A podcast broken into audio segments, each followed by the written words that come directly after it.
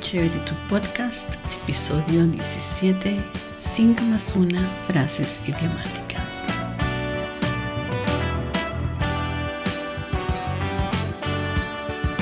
Te saluda Emilia, tu profe de español, creadora y anfitriona del podcast Todo Chévere y Tú, un podcast para estudiantes principiantes de español. Muchas gracias por estar aquí en otro episodio del podcast todo chévere y tú. Si es la primera vez que me escuchas, gracias y bienvenida o bienvenida. Espero que aquí encuentres frases, curiosidades, palabras y expresiones para comenzar tu camino en español. Para hoy tengo seis expresiones muy graciosas. Estar más feliz que niño con juguete nuevo, estar como un toro, estar como pajarito en rama, estar en las nubes, estar más perdido que Adán en el Día de las Madres y estar más perdido que el hijo de Lindbergh. My dear listener, good morning, good afternoon, good evening, wherever you are in this beautiful blue planet. Thank you for being with me one more time. And if you are new to the podcast, welcome. Very, very welcome. In this podcast, we will find expressions, vocabulary, phrases that will guide you in your path to Spanish.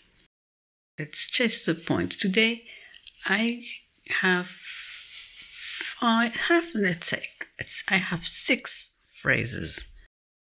Some are very funny, and one has uh, a story behind.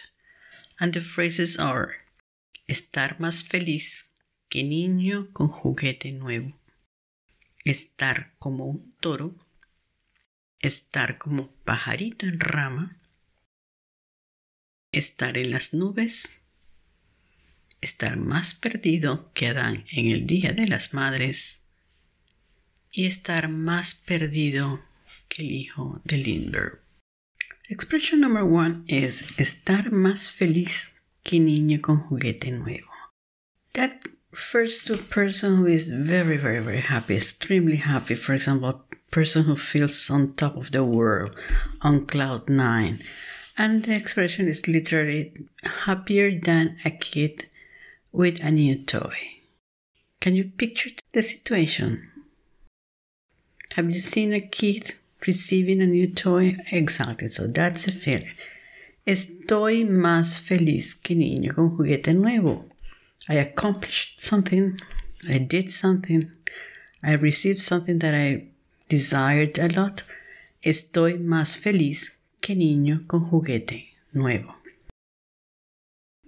The second expression is estar como un toro. Estar como un toro. Yes, and this is one of the expressions that usually makes a comparison with animals, in this case with a bull. What is the meaning? The meaning is to express very good health and good health and good physical uh, strength. I have heard other comparisons to be like a, a horse to be like a lion, and the other one is to be like a. I, what's the other one? Like an ox. Exactly, to be like an ox. So that is the expression estar como un toro. Fui al médico y me dijo que estoy como un toro, con muy buena salud. I went to the doctor and he told me that I was as strong as an ox have an excellent health.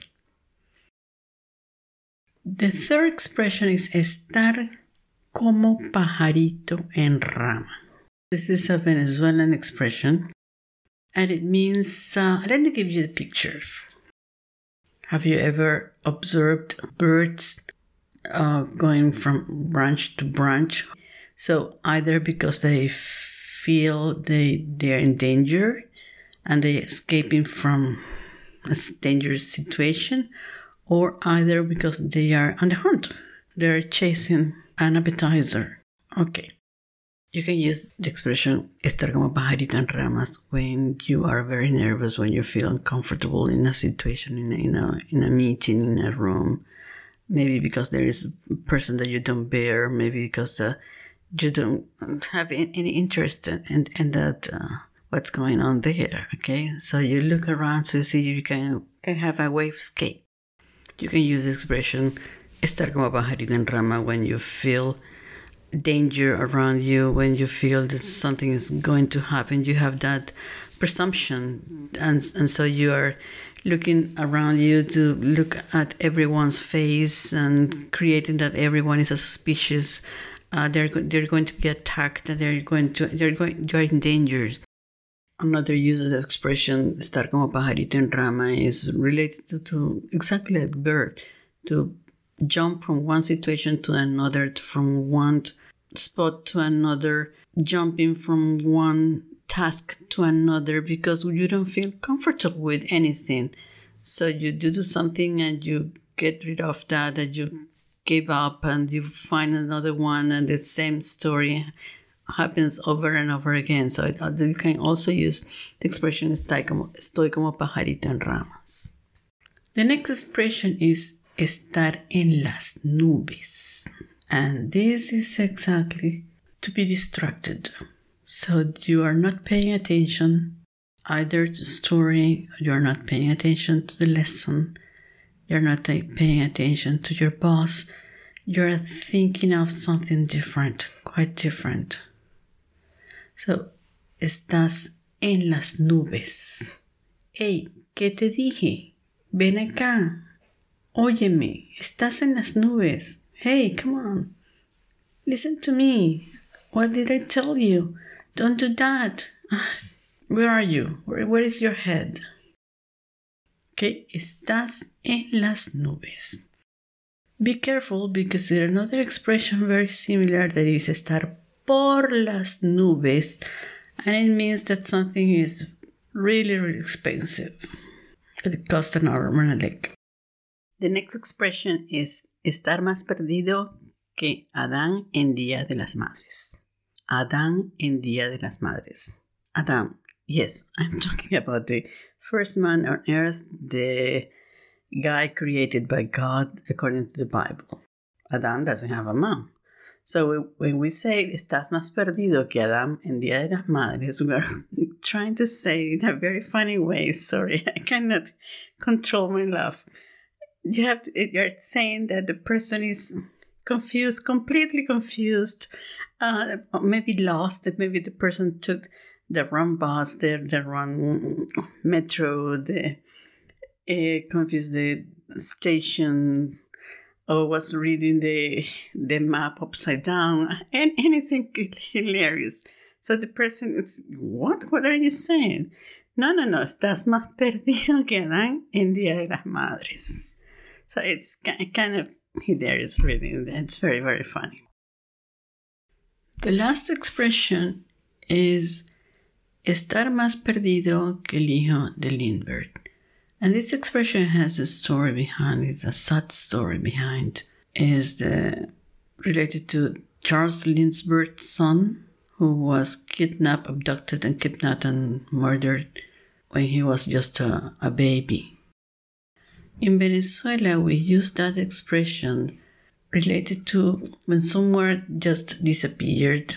You haven't heard from that person in months, in years, and out of the blue, the person calls you and the per- or the person shows up.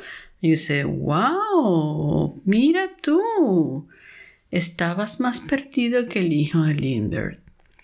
Even though we know, maybe I, I think that we don't know exactly the story behind that that expression that it's a sad story, but that's, that's people, what people in Venezuela say. Estás más perdido que el hijo de Lim is related to a person who, after months, years, just shows up or say, hey, yes, I'm alive. I'm here still on this planet. Okay? So let's remember the six expressions of today's episode. Estar más feliz que niño con juguete nuevo to be over the moon or on top of the world, very happy. Estar como un toro, be as strong as an ox, or as a horse, or as a lion. Estar como pajarito en rama, so just paying attention, hopping from a branch to a branch, looking for somewhere or expecting a dangerous, escaping from a dangerous situation.